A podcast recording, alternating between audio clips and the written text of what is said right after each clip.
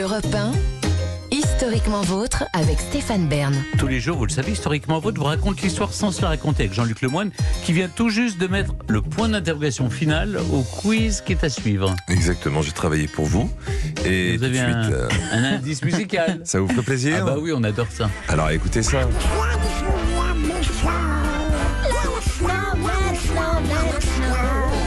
It Euh, on dirait Riri Fifi Loulou Donald en train de chanter Let It Snow. Alors il n'y a pas tout ce monde-là, mais il y en a un des, des quatre en effet. Alors ça va être une question quoi sur la basse-cour, sur la Non, non, reproduction ça- du sur canard colvert, sur, sur, Ah, euh, vous vous rapprochez, mais euh, faisons sur simple. hein. Disney. Sur Donald simplement. Donald. Ah, sur Donald. Il y aura Ah. une question sur Donald, mais il y aura d'autres choses plus historiques aussi. Ah, je vous voilà. rassure. Oui, parce que ça s'appelle quand même un quiz historique.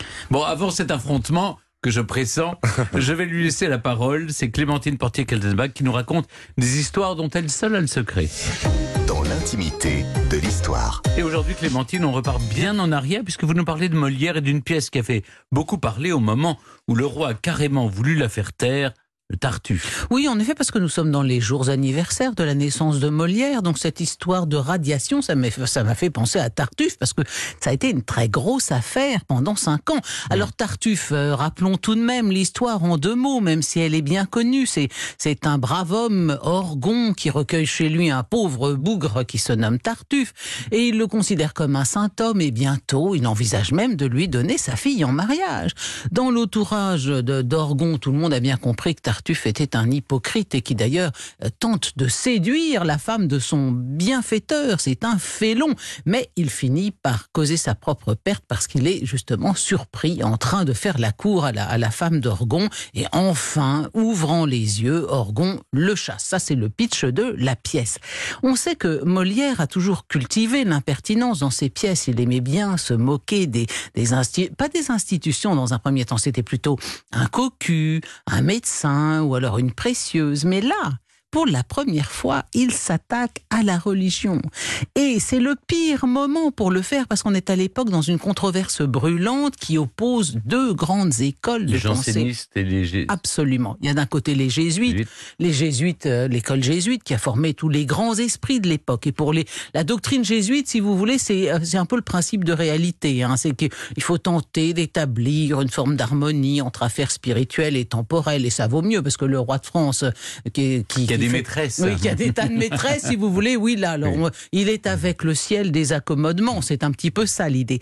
Alors qu'en face, les jansénistes, c'est Port-Royal, euh, Port-Royal, leur quartier général, et c'est une forme de radicalisation de la doctrine religieuse animée par le désir de, de, de- de restaurer un catholicisme pur et dur. Et donc, ça chauffe entre ces, ces, ces deux écoles, si vous voulez. Donc, se moquer de l'Église en pleine crise du catholicisme, oula, c'est risqué, euh, parce que le roi de France lui-même, il est censé obéir à l'Église. Donc, lui, la pièce lui a beaucoup plu, la première était un grand succès, mais il est tenu par l'archevêque de Paris, Ardouin de Péréfixe, quel beau nom, eh bien, il, euh, il demande à ce que la pièce, les représentations publiques, en tout cas, soient interdites.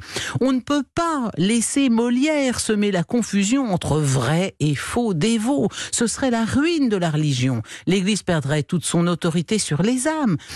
L'impiété se répandrait partout et le protestantisme infesterait la France. C'est le début donc d'une des plus grandes controverses de l'histoire du théâtre français et ça va durer tout de même cinq ans.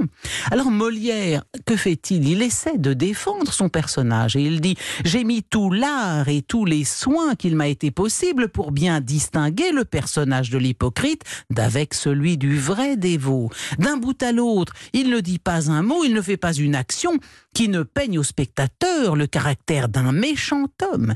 Et de fait, le texte contient de nombreuses marques montrant que Tartuffe n'est pas seulement un coquin, un scélérat, mais le diable en personne. Comme alors, je ne sais pas si vous aviez déjà euh, noté ça ou entendu parler de ça, c'est que le, le chiffre 6 revient trois fois dans le portrait que fait de Tartuffe la servante Dorine.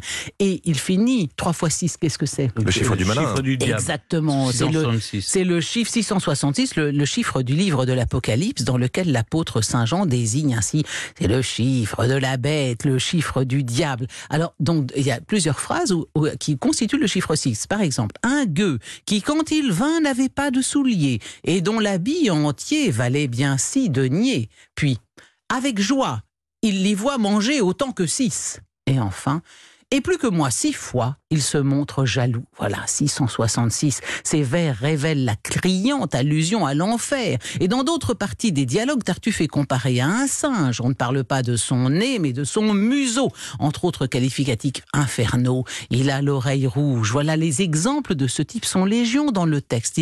Ils attestent que Molière a dressé le portrait d'un faux dévot sans avoir la moindre intention de le confondre avec un homme de piété sincère.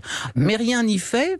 L'interdiction toujours. Il y a bien une tentative de représentation publique en 1667 et elle est aussitôt condamnée à nouveau par l'évêché. Et finalement, c'est de la résolution de la crise religieuse, de la crise janséniste que viendra 18 mois plus tard le salut de la pièce le 3 février 1669. Les évêques jansénistes se soumettent au pape par la paix clémentine du nom du pape Clément IX. Deux jours plus tard, la pièce est jouée en public sur la scène du Palais Royal et c'est un triomphe. La pièce de Molière, euh, c'est Tartuffe, c'est la plus jouée de son vivant. Dans cette année-là, il y aura 72 représentations, ce qui est énorme. Comme quoi, messieurs, je vous invite à réfléchir sur cet élément intéressant. Les Cléments et les Clémentines ont toujours une action apaisante sur leur entourage. Comme quoi ça a bien changé. Oui.